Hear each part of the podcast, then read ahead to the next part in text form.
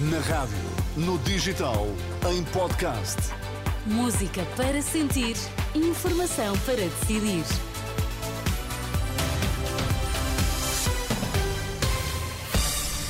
Pedro Queiro, o que é que é importante sabermos a esta hora?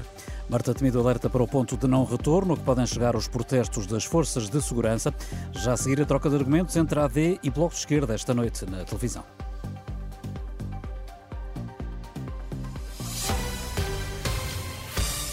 Com visões completamente diferentes sobre a saúde, a habitação ou o aumento de salários, foi esta a conclusão do debate desta noite que colocou frente a frente Luís Montenegro, da AD, e Mariana Mortágua, do Bloco de Esquerda. Sobre a saúde, Mariana Mortágua acusou o PSD de não ter a mínima ideia do que quer fazer, garantiu que os vouchers para as cirurgias não funcionam e foi buscar os relatórios do Tribunal de Contas que criticaram as parcerias público-privadas na saúde. Vila Franca de Xira pagou multa porque internava os doentes em casas de banho e refeitórios. Amadora Sintra, o Grupo MEL faturava exames complementares de diagnóstico receitas médicas que nunca foram uh, realizadas, o Tribunal de Contas considerou uma burla.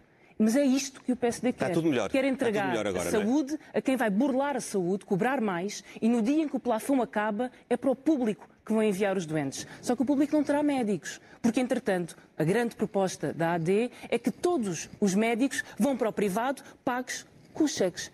Na resposta, Luís Montenegro reconheceu que nem tudo funcionou bem, ainda assim seria melhor que agora e entender e querer dizer ao país que está tudo bem. Esses elementos até pode haver alguma desconformidade no funcionamento das PPPs. Ninguém está aqui a dizer que os hospitais que foram geridos em regime de PPP fizeram tudo bem. Agora, há uma coisa que lhe posso dizer. Funcionavam melhor, com mais capacidade de resposta, sem urgências fechadas, com uma disponibilidade para atender em consulta e para programar cirurgias e com resultados financeiros, recursos públicos, gasto ao erário público inferiores. Neste debate na TV, Luís Montenegro discordou ainda das propostas do Bloco para a Habitação. O líder do PSD, por várias vezes, colou Mariana Mortágua a Pedro Nuno Santos, também nesta área, para criticar o falhanço do líder do PS nas políticas de habitação. Está confirmado o debate das rádios, que vai juntar os líderes de todos os partidos com assento parlamentar. Vai ser o último da campanha no próximo dia 26, às 10 da manhã, com transmissão simultânea na Renascença, TSF, Antena 1 e Observador. Proposto foi também um frente a frente nas rádios entre os líderes dos dois maiores partidos.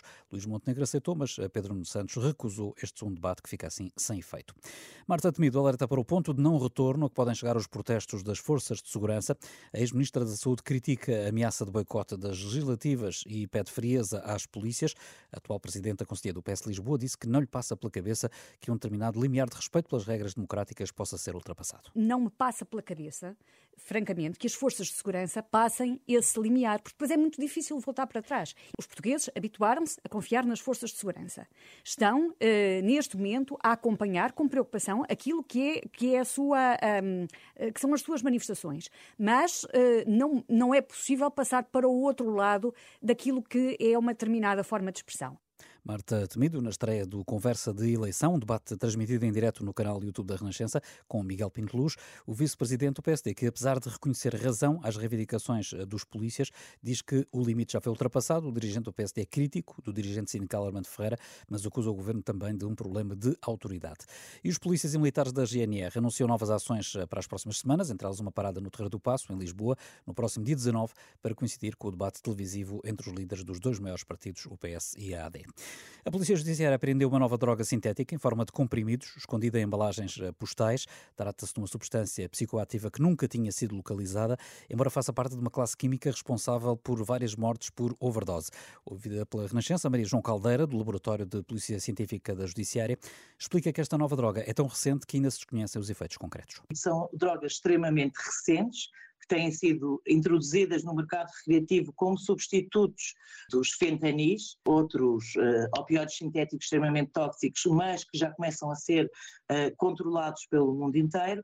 Contudo, em concreto, são desconhecidos os efeitos concretos, são drogas novas, em todos os sentidos, novas no mercado e desconhecidas do ponto de vista uh, científico.